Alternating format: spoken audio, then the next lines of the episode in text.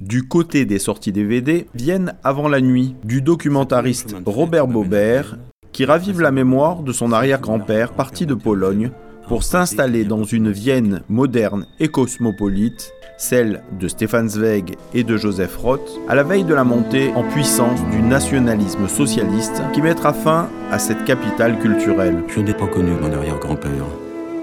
Pourtant, j'ai le sentiment que quelque chose de lui m'a été transmis.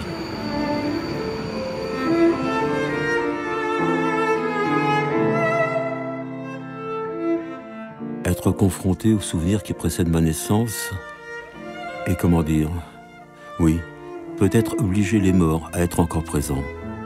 Venu de Pologne et arrivé à Ellis Island en juin 1904, le grand-père du réalisateur fut refoulé en raison d'un trachome. Traversant la vieille Europe, il décide de s'arrêter à Vienne et de reprendre sa profession. C'est là qu'il mourra en 1929, deux ans avant la naissance du réalisateur. Ce film, Vienne avant la nuit, est comme la plupart des réalisations de Robert Baubert, une recherche de racines.